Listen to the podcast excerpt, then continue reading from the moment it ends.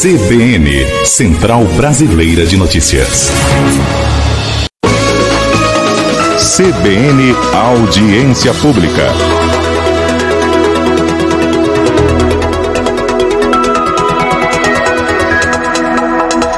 Muito bem, agora são 9h50, horário aqui de Rondônia. Já estamos de volta com a audiência pública. Hoje nós estamos falando um pouquinho sobre a importância da tecnologia. E nesses dois primeiros blocos, quem está comigo aqui ao vivo é o professor da Unir, o Everton Andrade, também colunista aqui da CBN. Nós estávamos agora comentando aí a importância dessa ferramenta. Agora, Everton, o, o, o setor da tecnologia, por sua vez, também tem oferecido soluções até para o combate aí do surto do novo coronavírus coronavírus, principalmente aí no segmento da inteligência artificial, da ciência de dados. Tem a questão aí também agora com os exames, né, que muita, muitas é, máquinas ou, ou é, aparelhos que estão sendo adquiridos podem ajudar nesse processo aí também. É, com certeza. A gente tem uma infinidade de dados sendo processados, sendo inseridos né, nessa malha que a gente utiliza aí para analisar, para diagnosticar as pessoas, e seria humanamente inviável fazer isso numa velocidade interessante somente com humanos. Não duvidando da capacidade dos humanos, né? Muitas pessoas acham que quando a gente fala, defende o uso de inteligência artificial, o uso de computadores, a gente está é, sub é, até subestimando a capacidade humana, mas não é isso, é porque são muitos dados e isso precisa de uma velocidade um pouco melhor. E os computadores vêm, vêm sendo utilizados de uma forma muito benéfica nesse tipo de combate, porque pensa aí que em todas as unidades de saúde do mundo está tendo uma quantidade muito maior de é, material orgânico sendo coletado ou imagens, porque a gente tem a utilização também de imagens sendo utilizadas nos exames, é, temperaturas, reconhecimento facial, a gente tem uma infinidade de dados e teriam que ser processados por humanos. A gente, nós não teríamos humano suficiente para processar. Então a gente está utilizando muita pesquisa que tinha sido feita anteriormente ou até mesmo adaptando essas pesquisas para fazer esse enfrentamento à pandemia. Então, no caso aí de modelos matemáticos, nós tínhamos diversos modelos que eram utilizados para entender a dinâmica de propagação de vírus, no caso de outros tipos de coronavírus.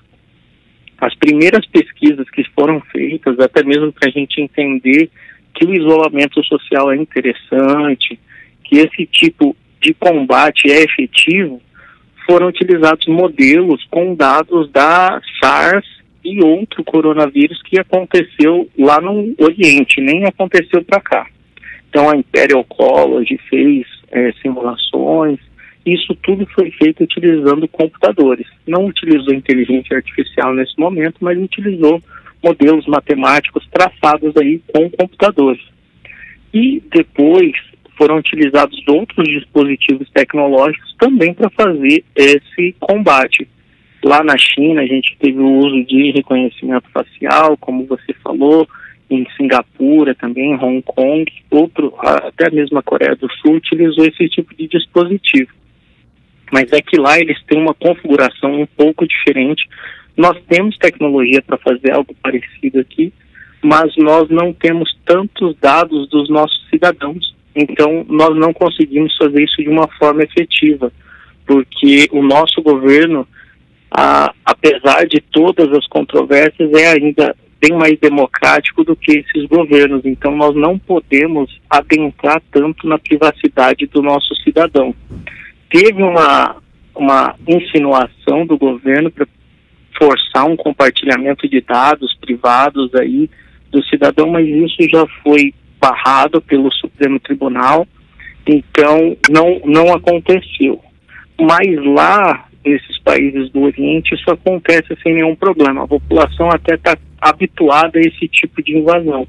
Esse tipo de combate utilizando a tecnologia foi muito efetivo lá, pois permitiu que eles conseguissem fazer de uma forma muito dinâmica, entender quem teve contato com quem, mandar é, submissões de mensagens de texto, e-mails para quem possivelmente teve esse contato e forçar um isolamento dessas pessoas. Isso foi bem interessante, foi bem legal. Fora os diversos outros aparelhos que vêm sendo desenvolvidos aí. Ah, acho que o, a principal tecnologia que vem sendo desenvolvida são os testes rápidos, porque países que estão em desenvolvimento ainda não têm acesso aos testes mais caros, que é, inevitavelmente acabaram indo para os países com mais dinheiro. Então a gente teve que procurar alternativas. E esse tipo de tecnologia está sendo muito desenvolvida. Fora as outras tecnologias para assistência hospitalar, como respiradores pulmonares, a gente teve uma grande corrida aí para desenvolver respiradores pulmonares, a USP, na Escola Politécnica, teve um, uma patente muito interessante que consegue desenvolver um respirador em questões de horas, um respirador tão eficiente quanto o respirador comercial. É meio que, então, nesse, que nesse momento aí também é, volta a discussão da importância das pesquisas, né? Com certeza. É, espero que ao final de todo esse cenário caótico, as instituições públicas de pesquisa saiam reforçadas, porque antes, antes da pandemia tinha muita discussão, discussão sobre a importância da pesquisa, esse fomento que era fornecido para essas instituições era alvo de algumas críticas, mas agora a gente vê que quem de fato está combatendo essa pandemia são as instituições públicas, é o Sistema Único de Saúde, são as universidades que não pararam, elas podem, algumas delas não estão tendo aulas, mas todos os professores, todos os profissionais estão engajados aí no combate a essa pandemia. Então, temos exemplos aí diversos pelo mundo. Aqui na Unir, o IFRO, tiveram medidas aí de confecção de máscara, confecção de álcool em gel, é, e produção de outros insumos necessários ao combate, né, até mesmo de testes ao longo do Brasil aí teve eh, esse caso da USP que desenvolveu o respirador pulmonar, a Fiocruz vem ajudando muito também. Enfim, as diversas instituições públicas de pesquisa são o que de fato estão salvando o brasileiro nesse momento, porque nós não vemos nenhuma grande empresa de pesquisa liberando suas patentes, liberando as suas pesquisas para a utilização da população. Pelo menos não se tem conhecimento nem de faculdades públicas como o Grupo Croton, o Grupo é, da PUC, fazendo esse tipo de pesquisa similar, porque não, também não é a atividade fim deles esse tipo de pesquisa. Então, faz a população, espero que a população pense na importância dessas instituições para a saúde, para o bem-estar delas. Correto. É, só para a gente finalizar aqui, Everton, é, já vai dar 10 horas, eu queria que você falasse só um pouquinho como você vê aí a tecnologia aí, então, essencialmente depois da pandemia, vai ter uma mudança de pensamento?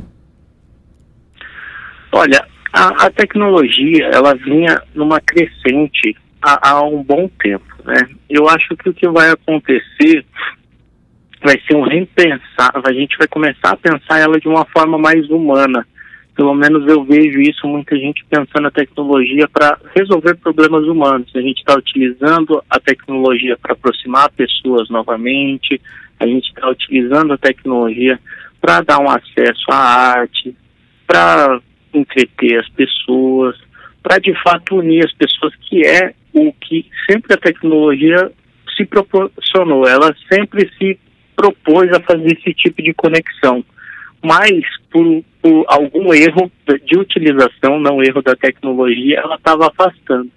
Então acho que o que vai acontecer vai ser uma visão mais humana para a tecnologia, porque tinha muita gente achando que a tecnologia era o problema e na verdade o problema estava na utilização que nós humanos estávamos fazendo uhum. e não a tecnologia em si. Eu espero que tenham repensar sobre a tecnologia nesse sentido.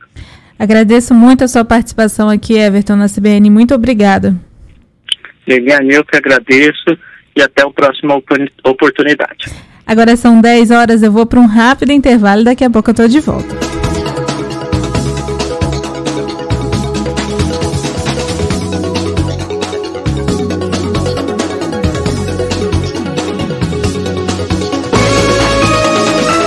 CBN Audiência Pública.